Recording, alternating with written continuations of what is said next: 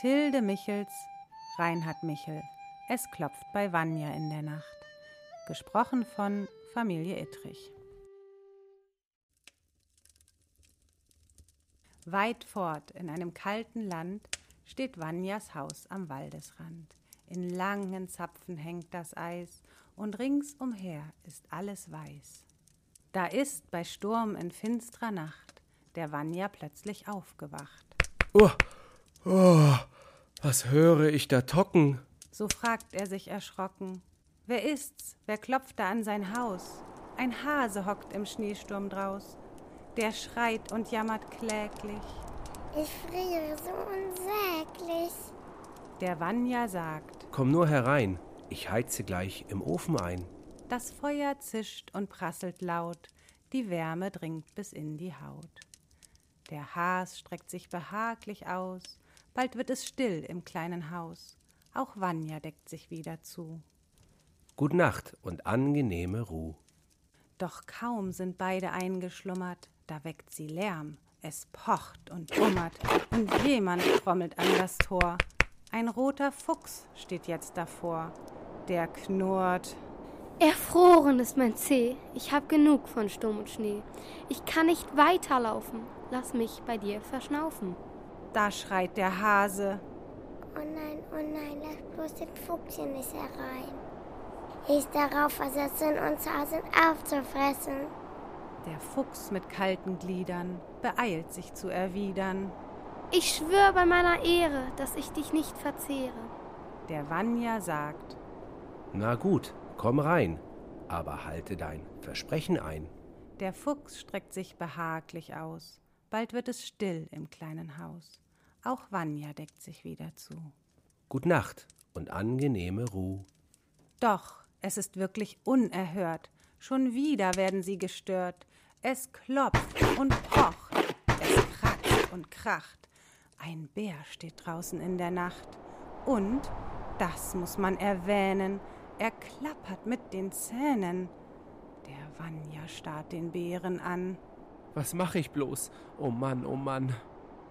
Und auch der Fuchs erbleicht vor Graus. Er denkt, nun ist es mit mir aus. Der Bär hat es gerochen, dass ich ihm vor zwei Wochen ein Stückchen Fleisch gestohlen.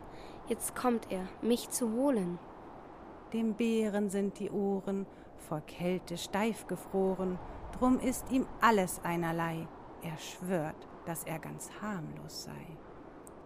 Der Vanya sagt: Komm rein, schon gut. Und wirft ein Holzscheit in die Glut. Der Bär streckt sich behaglich aus. Bald wird es still im kleinen Haus. Auch Vanya deckt sich wieder zu. Gut Nacht und angenehme Ruh. Der Schneesturm unterdessen tobt weiter wie besessen. Er reißt die stärksten Bäume aus und rüttelt an dem kleinen Haus. Doch drinnen schlafen wohlgeborgen Fuchs, Bär und Hase bis zum Morgen. Kaum aber fängt es an zu dämmern, beginnt des Hasen Herz zu hämmern. Der Fuchs meint es nicht ehrlich, er ist und bleibt gefährlich. Wie kann man das vertragen? Dem knurrt ja schon der Magen. Es ist wohl besser, wenn ich gehe. Er hoppelt wieder in den Schnee. Der Fuchs erwacht aus Schlaf und Traum, reckt sich, erblickt den Bären kaum, da fährt ihm auch schon wieder der Schreck in alle Glieder. Wenn das ein gutes Ende nimmt, der Bär ist gegen mich ergrimmt. Er wird mit seinen Tatzen mich ganz empfindlich kratzen. Und eilig, ehe der Bär erwacht, hat sich der Fuchs davon gemacht. Jetzt schnarcht nur noch der Bär im Eck, schnarcht laut und rührt sich nicht vom Fleck. Er ist nicht mehr durchfroren und hat auch warme Ohren. Und auch sein Pelz ist nicht mehr nass.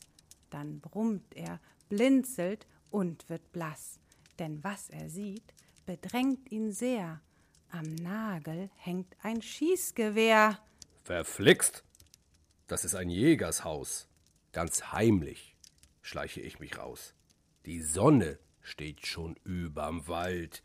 Heut wird's bestimmt nicht mehr so kalt. Er tappt, so leise er vermag, hinaus in einen neuen Tag. Der Vanya, noch vom Schlaf umfangen, begreift nicht, was hier vorgegangen. Er blickt umher im leeren Raum. War denn das alles nur ein Traum? Doch draußen sieht er von drei Tieren die Spuren sich im Schnee verlieren. Der Vanya schaut und nickt und lacht.